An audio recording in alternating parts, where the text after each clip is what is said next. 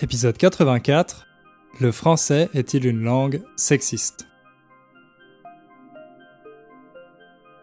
Salut à toutes et à tous, bienvenue. Je suis ravi de vous retrouver pour ce nouvel épisode. J'espère que vous allez bien, que vous êtes en forme, notamment parce qu'aujourd'hui on a un sujet assez dense, donc euh, il va falloir que vous soyez bien concentrés.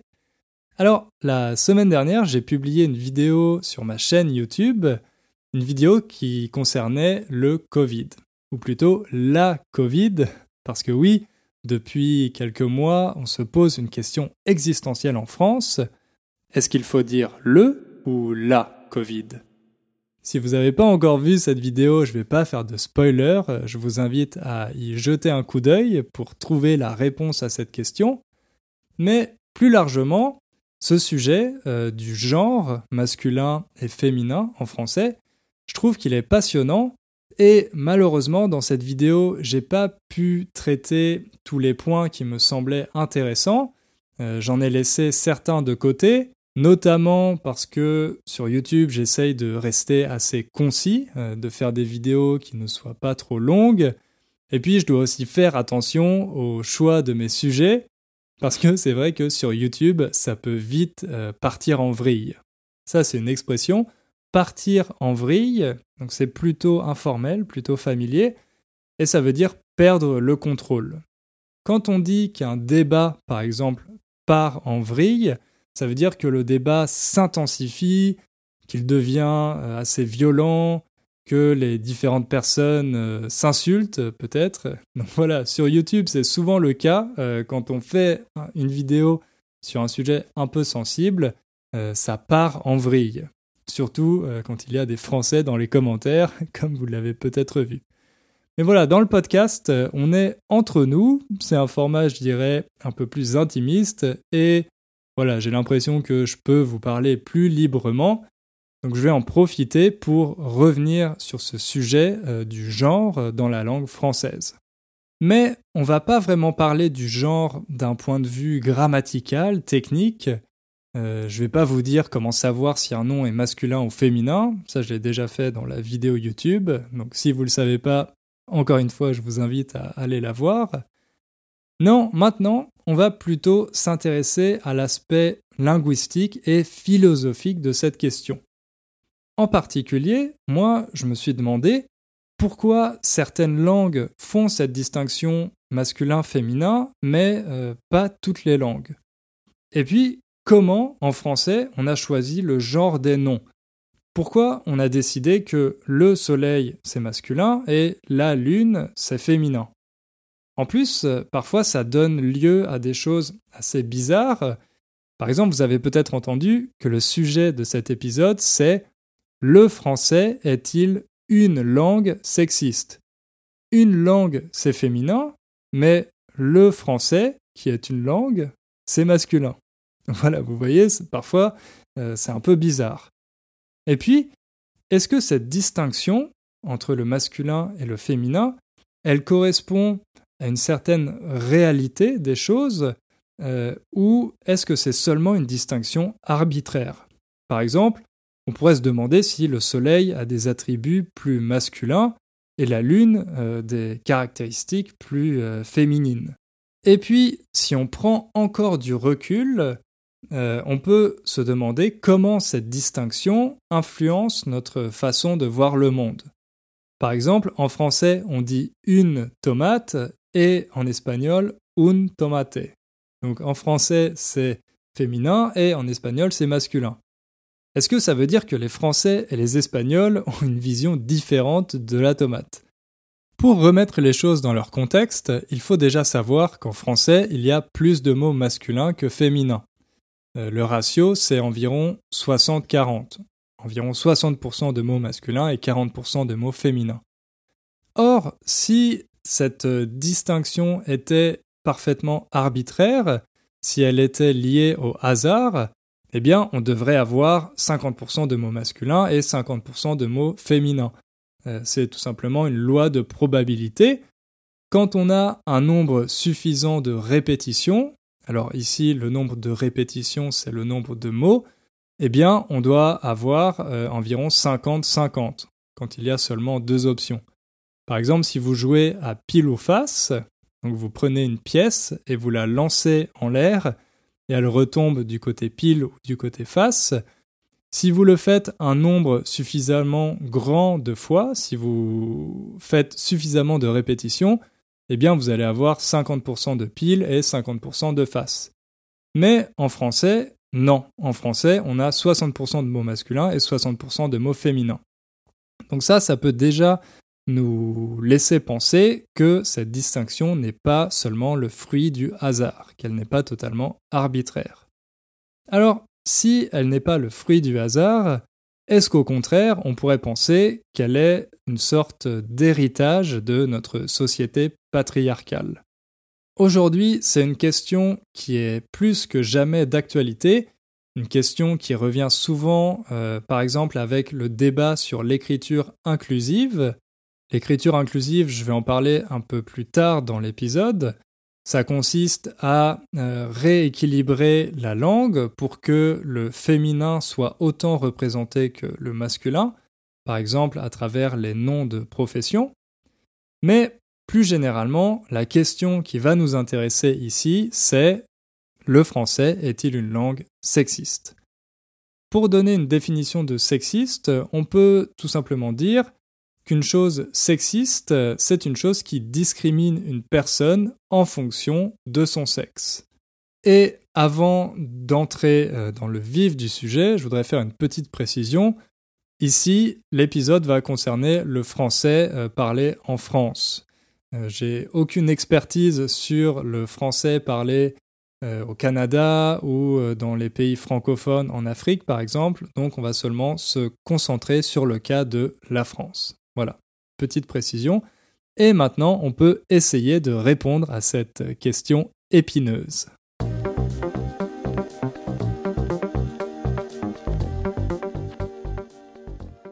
Pour commencer, on va essayer de bien comprendre ce qu'est le genre grammatical et on va voir pourquoi c'est différent du genre biologique. En grammaire, un genre, c'est tout simplement une catégorie pour classer les noms en fonction de différents critères. Des critères qui ne concernent pas seulement le sexe, euh, masculin-féminin, mais ça peut aussi être une distinction entre euh, l'animé, autrement dit le vivant, euh, et l'inanimé, les objets, une distinction entre le solide et le liquide, etc. À chaque fois, ces distinctions, ces catégories peuvent correspondre à un genre grammatical. Dans les langues romanes, le français, l'espagnol, l'italien, le portugais, le roumain, le principal genre qui existe, c'est celui qui distingue le masculin et le féminin. En anglais, il y a aussi le genre masculin et féminin, mais seulement pour les pronoms, pour la troisième personne du singulier, he et she. Mais en général, pour les noms, euh, il n'y a pas de genre. Les anglophones ne font pas cette distinction. Et justement, ça, c'est une grande difficulté pour euh, les gens qui apprennent les langues romanes, parce qu'en général, il n'y a pas de moyen pour savoir si un nom est masculin ou féminin. Il n'y a pas de règle, c'est quelque chose qu'il faut apprendre par cœur. Vous, comme vous apprenez le français, j'imagine que vous connaissez bien cette difficulté. Et peut-être que vous vous êtes déjà demandé pourquoi les Français ont décidé qu'une table c'est féminin, mais un bureau c'est masculin? C'est vrai que ça n'a pas de sens dit comme ça. Pour les êtres vivants, c'est un peu plus logique. Le genre grammatical correspond en général au sexe biologique. Un homme mâle, euh, une femme femelle ou féminin. Mais certains animaux sont seulement masculins. Par exemple, le castor. Euh, on ne dit pas la castor, mais pour une madame castor, on dit un castor femelle. Et au contraire, il y a d'autres animaux qui sont seulement féminins par exemple la souris. Bref, pour les êtres vivants, cette distinction masculin-féminin semble assez logique, mais pour les objets, comme on l'a vu avec euh, la table et le bureau, c'est un peu plus compliqué. Et comme vous pouvez l'imaginer, les linguistes s'interrogent eux aussi sur cette question. ça fait des siècles qu'ils essayent de comprendre l'origine du genre euh, dans les langues genrées, euh, par exemple les langues romanes. Pourquoi il y a cette distinction masculin-féminin? Est-ce qu'elle joue un rôle? Est-ce qu'elle remplit une fonction? Au départ, les linguistes pensaient que non, que cette euh, distinction était totalement arbitraire et qu'elle n'avait aucune fonction. Et ça, pour le prouver, il montrait justement que dans certaines langues, certaines choses étaient masculines et qu'elles étaient féminines dans d'autres, qu'on ne pouvait pas expliquer ça par euh, une vision différente de la réalité. Par exemple, euh, que les Français et les Espagnols voient les tomates de la même façon, donc il n'y a pas de raison logique qu'en français ce soit masculin, euh, qu'en français ce soit féminin, pardon, alors qu'en espagnol, euh, c'est masculin. Donc voilà, les linguistes au départ disaient non, cette distinction n'a pas de fonction linguistique, euh, elle ne joue aucun rôle. Elle est simplement le résultat de l'histoire et de l'usage. Mais un peu plus tard, dans les années 30, les choses ont commencé à changer. Il y a un célèbre linguiste français, Paul Meillet, qui s'est intéressé à la relation entre la langue et la société. Paul Meillet, il était très proche des sociologues de son époque et grâce à ses relations et à ses discussions avec euh, ces sociologues, eh bien, il s'est rendu compte que la langue n'était pas quelque chose de totalement arbitraire, que c'était pas simplement euh, un système de signes, comme pouvait le penser un autre euh, linguiste célèbre, Ferdinand de Saussure. Non, Paul Meillet, lui, il pensait que la langue était très fortement influencée par euh, la société dans laquelle elle était parlée. Et depuis cette première réflexion de Paul Meillet, les linguistes essayent de montrer que cette distinction de genre n'est pas totalement arbitraire qu'elle correspond à des représentations que les humains, euh, que nous, euh, nous nous faisons du monde. C'est vrai que nous, les humains, euh, on est très narcissiques. On a tendance à attribuer des caractéristiques humaines à tout. Aux animaux, comme par exemple dans les dessins animés Disney, aux dieux, aux objets et à la nature. Ça, cette tendance, ça a un nom, ça s'appelle l'anthropomorphisme, et c'est quelque chose qui existe depuis la nuit des temps. Parmi les linguistes qui se sont beaucoup intéressés à cette distinction du genre masculin-féminin dans la langue, euh, il y a Patricia Violi, qui est une linguiste italienne. Elle, elle remarque que euh, cette tendance se retrouve dans la majorité des langues, que dans la majorité des langues, les mots matérialisent cette dimension sexuelle symbolique qu'on attribue aux choses de l'existence. Et cette distinction, elle s'exprime principalement dans l'opposition entre le masculin et le féminin. Par exemple, la terre et le ciel, le soleil, la lune, le jour, la nuit, l'eau, et l'eau c'est féminin, le feu. Donc voilà, ça, cette distinction et cette opposition entre ces deux sortes d'éléments, c'est pas quelque chose d'arbitraire, mais d'après euh, Patricia Violi et euh, de nombreuses euh, linguistes, c'est quelque chose qui correspond à la représentation que nous, les humains, nous nous faisons du monde. Et cette distinction, elle reflète la position du féminin dans notre univers symbolique. Par exemple, on pense que dans l'indo-européen primitif, donc l'indo-européen c'est la langue qui était à l'origine de toutes les langues euh, européennes et indiennes, on pense que dans l'indo-européen primitif, la lune était de genre masculin. Donc elle était accompagnée d'un symbolisme masculin. Alors que le soleil était de genre féminin, comme c'est aujourd'hui le cas dans les langues germaniques. Ce que certains linguistes croient, c'est que ce changement de genre, il s'est produit euh, en parallèle de l'évolution de la société dans le sens patriarcal. Autrement dit, quand la zone indo-européenne est passé du culte de la déesse mère à celui du dieu père.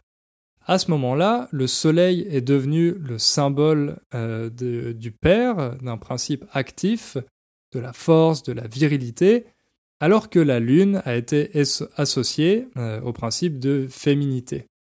Et cette symbolisation, euh, elle est ensuite passée dans la mythologie grecque et latine, où Phébus, Apollon, est le conducteur du char solaire et il s'oppose à Diane Artemis, qui, elle, euh, est symbolisée par euh, la Lune.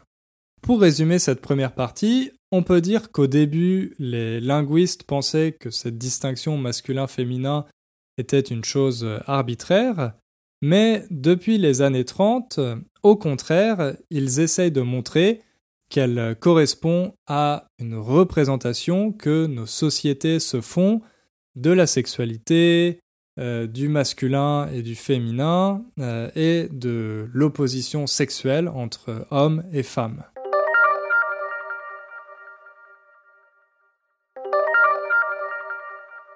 Alors maintenant, on va essayer de comprendre pourquoi le français est accusé d'être une langue sexiste.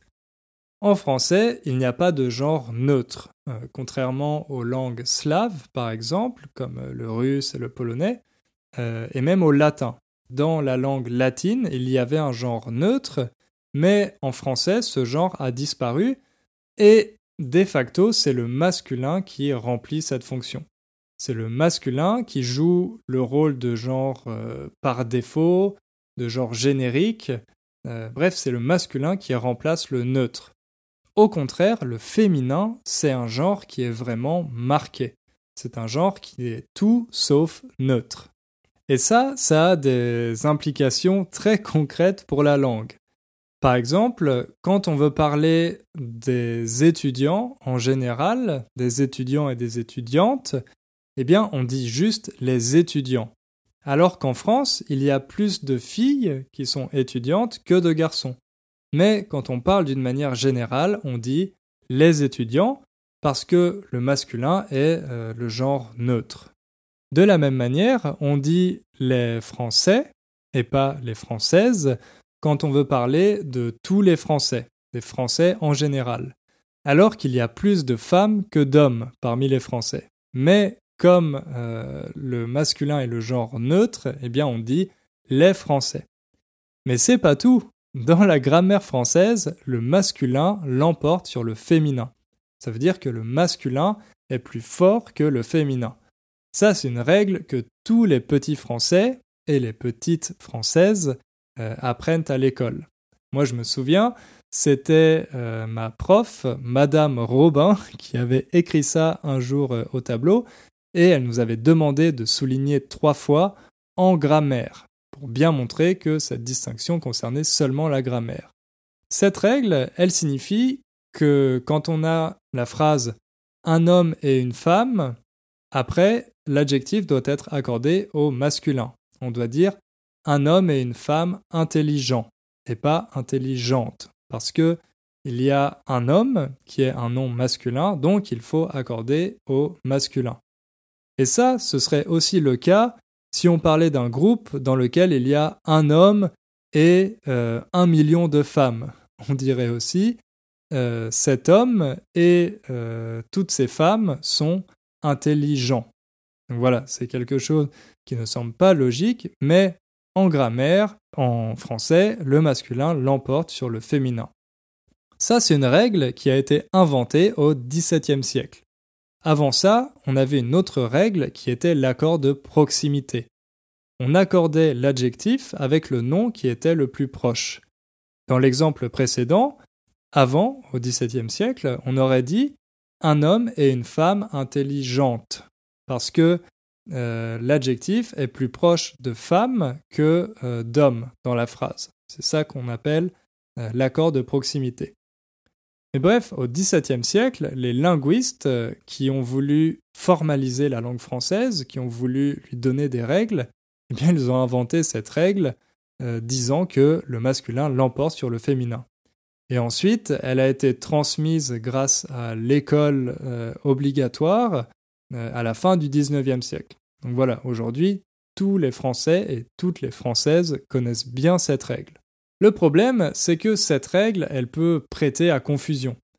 C'est vrai, les petits garçons peuvent se dire le masculin l'emporte sur le féminin, en fait ça signifie que nous, les garçons, on est plus forts que les filles. Bon, peut-être que les petits garçons ne se disent pas ça de manière euh, aussi claire, mais inconsciemment, c'est quelque chose qui peut les influencer et influencer leur euh, vision du monde. Mais en plus de sa grammaire, le français est accusé d'être une langue sexiste à cause de son lexique. Par exemple, il y a de nombreuses professions qui, pendant longtemps, existaient seulement à la forme masculine. Un docteur, un professeur, un chef, un ingénieur, un avocat, etc. Toutes ces professions nobles étaient en général occupées par des hommes et elles étaient même réservées aux hommes, donc la forme féminine n'existait même pas. Et ça, ça a été le cas pendant longtemps, même quand des femmes ont commencé à occuper ces fonctions, ce qui a donné lieu à des choses assez bizarres, à des phrases assez bizarres. Par exemple, le ministre est enceinte. Enceinte, vous savez, c'est quand une femme attend un enfant. Donc voilà, ministre, c'est une, euh, profession qui existe seulement à la forme masculine. Donc la phrase, ça donne le ministre est enceinte. Il y a d'ailleurs un linguiste, Bernard Cerchiglini, qui a écrit un essai qui porte ce titre, Le ministre est enceinte, pour montrer toutes ces bizarreries, euh, toutes ces choses incohérentes qui sont liées genre dans la langue française. Il faut savoir aussi que jusque dans les années 90, l'ambassadrice, ça voulait dire la femme de l'ambassadeur.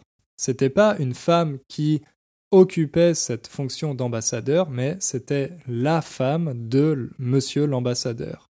C'est la même chose quand on disait Madame la présidente, ça signifiait la femme du président.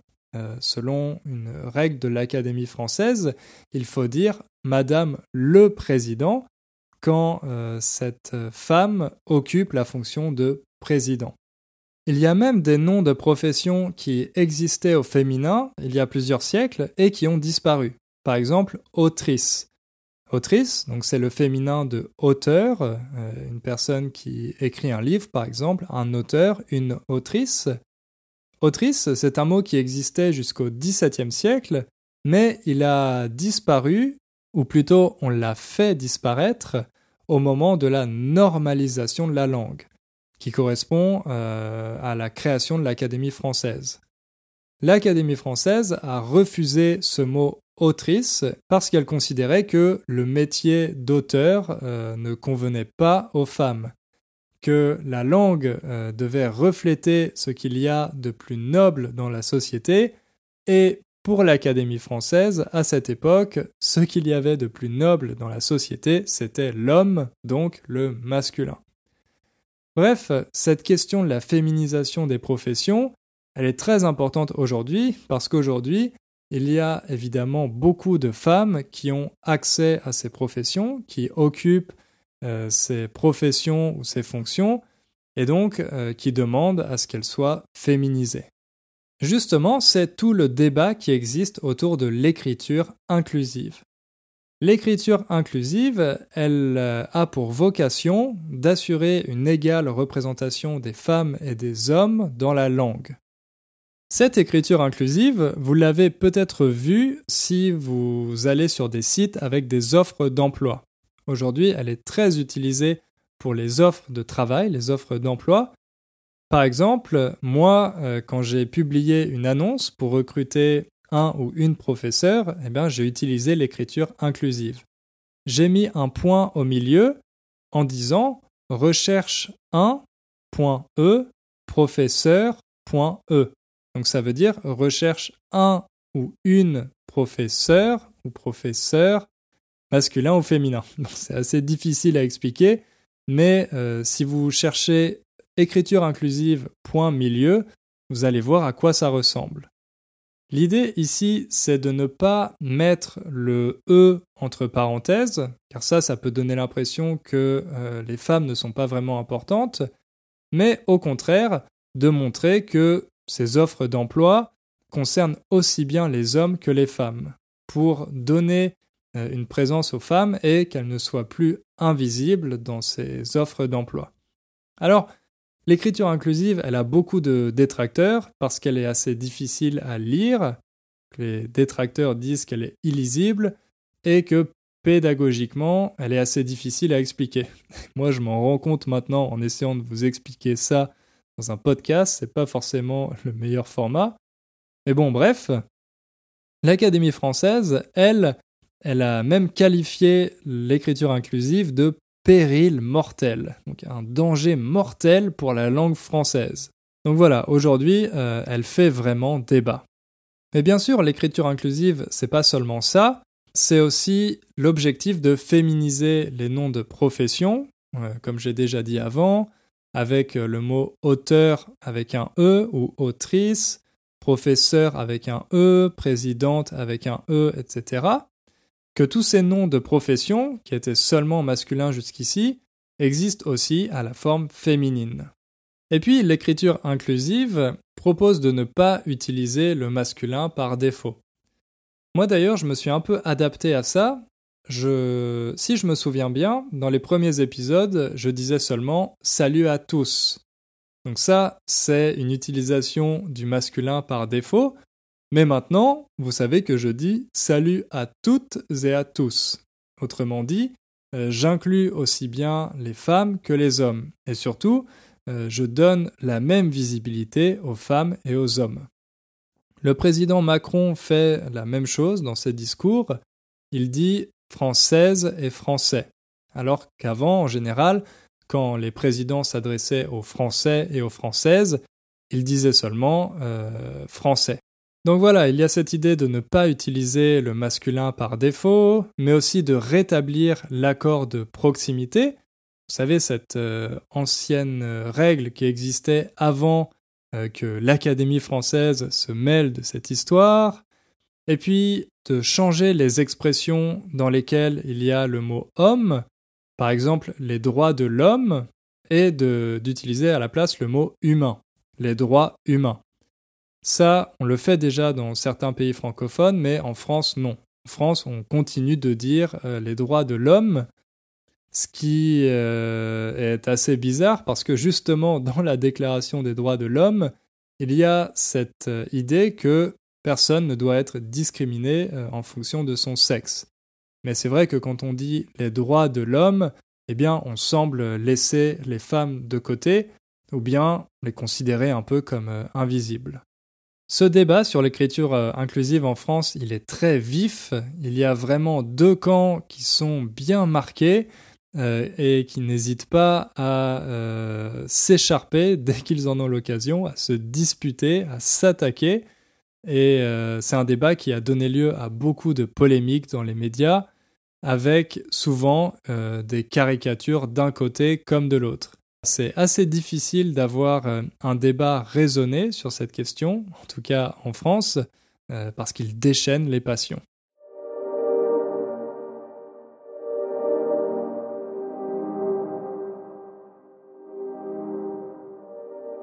Mais aujourd'hui, les choses commencent à changer. Par exemple, en février 2019, l'Académie française a publié un rapport dans lequel elle recommande d'accepter la féminisation des noms de profession, alors que jusqu'à ce moment-là, euh, elle y était totalement opposée.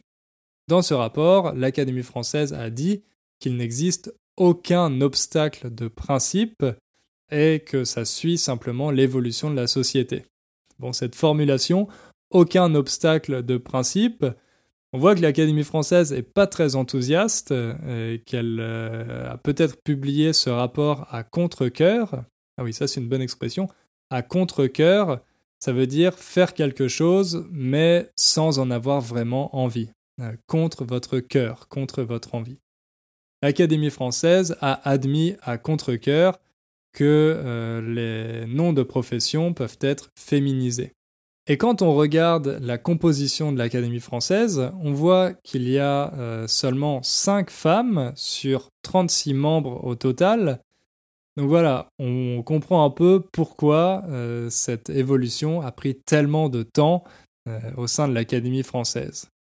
Au contraire, dans les autres pays francophones comme le Canada, la féminisation des professions a été beaucoup plus rapide et elle est beaucoup plus avancée qu'en France. Oui, mais Peut-être que vous vous demandez pourquoi cette question est importante. Est-ce que vraiment ça vaut la peine de perdre son temps euh, sur ces histoires de féminisation de profession, de masculin qui l'emporte sur le féminin, etc. Alors, il faut savoir qu'aujourd'hui en France, il existe euh, des inégalités de salaire entre les hommes et les femmes pour un même poste, un même diplôme et un même niveau d'expérience les femmes gagnent en moyenne entre 20 et 25% de moins que les hommes. Alors peut-être que pour euh, faire changer les mentalités, il faut aussi changer la langue. Ça, c'est une idée qu'on retrouve chez le célèbre philosophe français Henri Bergson, un philosophe du début du XXe siècle, qui s'est intéressé aux questions de la mémoire, de la religion, de la morale, qui était membre de l'Académie française lui aussi, prix Nobel de littérature en 1927, bref, quelqu'un qui connaît bien la langue française, et il a écrit un essai sur le rire, dans lequel on peut lire Nous ne voyons pas les choses mêmes, nous nous bornons, le plus souvent, à lire des étiquettes collées sur elles. Cette citation, elle est assez célèbre. Nous ne voyons pas les choses mêmes, ça veut dire les choses en elles-mêmes, les choses telles qu'elles sont, nous nous bornons. Se borner, c'est un verbe qui veut dire se limiter. Nous nous bornons, le plus souvent, à lire des étiquettes collées sur elles. Des étiquettes collées sur ces choses. Une étiquette, c'est comme euh, un label. Ici, personne nous dit qu'on ne voit pas les choses comme elles sont, mais on voit seulement euh, les étiquettes qui les représentent. En fait, personne pense que les mots simplifient la réalité. Par exemple, le mot amour, c'est une version simpliste d'un sentiment complexe, peut-être même de plusieurs sentiments. C'est quelque chose euh, qui est assez difficile à décrire et qui n'est pas euh, ressenti de la même manière par euh, chacun. En fait, les mots ne peuvent pas restituer toute la complexité, toutes les nuances de notre expérience. Le problème, c'est qu'on a souvent tendance à penser avec ces mots. Par exemple, si on dit je suis triste, c'est un peu simpliste. En réalité, on ressent plusieurs euh, sentiments différents et ce mot triste, ça ne reflète pas forcément euh, toute cette complexité. Justement, il y a une autre hypothèse très célèbre en linguistique, l'hypothèse de Sapir-Whorf, c'était deux linguistes et anthropologues américains de la première moitié du XXe siècle, qui dit que les représentations mentales dépendent des catégories linguistiques.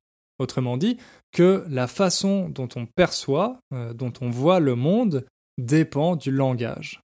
Il y a un exemple célèbre qui avait été utilisé par euh, un exemple qui concerne les Esquimaux.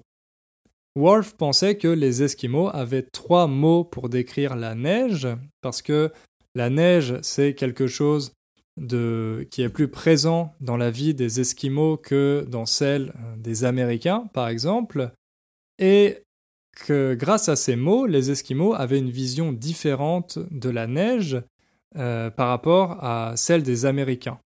Bon, en réalité, ça, c'est faux, et ensuite, ça a été euh, démenti par de nombreux linguistes.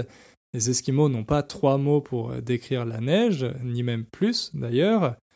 Mais cette hypothèse de Sapir-Whorf, euh, elle a inspiré de nombreuses recherches par la suite.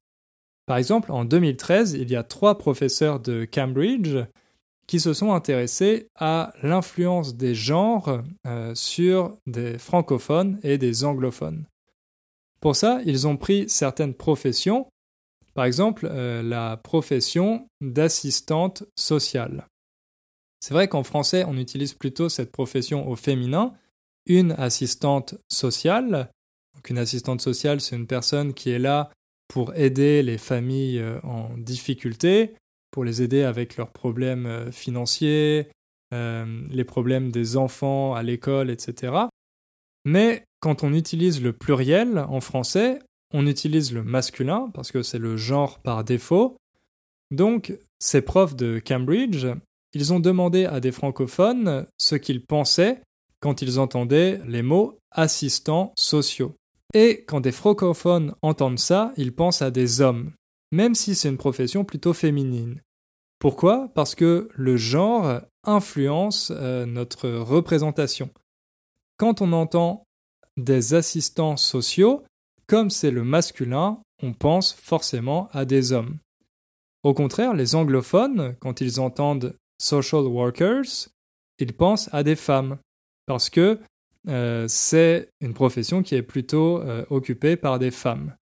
On voit ici que le genre grammatical influence notre perception, alors que les anglophones sont seulement influencés par les stéréotypes de cette profession, et pas par leur grammaire. Par extension, on peut comprendre pourquoi euh, quand une petite fille entend le mot un ministre, elle pense à un homme et pas à une femme. Et le problème c'est que comme ces professions existent seulement au masculin, eh bien les petites filles peuvent moins s'y identifier que les petits garçons.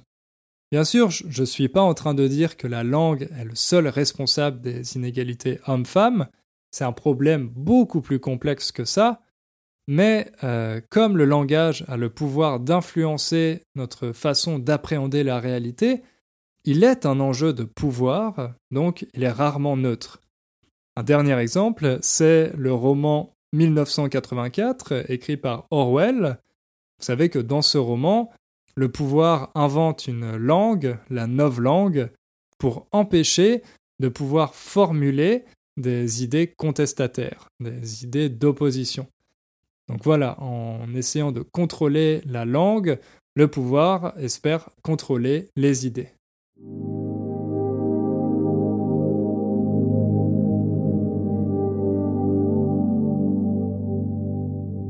En conclusion, on peut dire qu'il est difficile de nier que la langue française ne traite pas les hommes et les femmes de la même manière, aussi bien au niveau du lexique que euh, de ses règles de grammaire.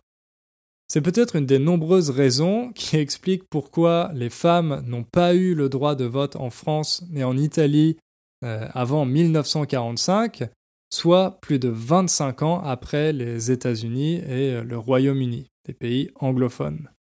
Mais les règles fixées par l'Académie française au XVIIe siècle, elles n'ont rien de naturel ou de supérieur d'un point de vue linguistique. C'était seulement la décision d'un groupe qui était composé exclusivement d'hommes. En fait, la langue est toujours le produit d'une société, de ses locuteurs et de son évolution. Au final, c'est l'usage qui décide, pas les institutions.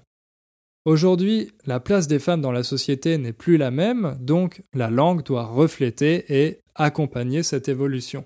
Et en encourageant ces changements dans la langue, on arrivera plus rapidement à une meilleure égalité entre les hommes et les femmes dans nos sociétés. Voilà, on arrive à la fin de cet épisode. Merci de m'avoir écouté jusqu'au bout. J'espère que vous avez appris des choses intéressantes. Comme d'habitude, n'hésitez pas à partager vos impressions en laissant un commentaire euh, sur le site, euh, sur la page de l'épisode. Comme ça, vous pourrez débattre avec euh, les autres auditeurs. Laissez aussi une évaluation sur iTunes si vous voulez soutenir le podcast. Ça me fait toujours très plaisir et ça permet à plus de personnes de découvrir Inner French. Un grand merci à celles et ceux qui l'ont déjà fait. Et on se retrouve bientôt pour un nouvel épisode. À bientôt!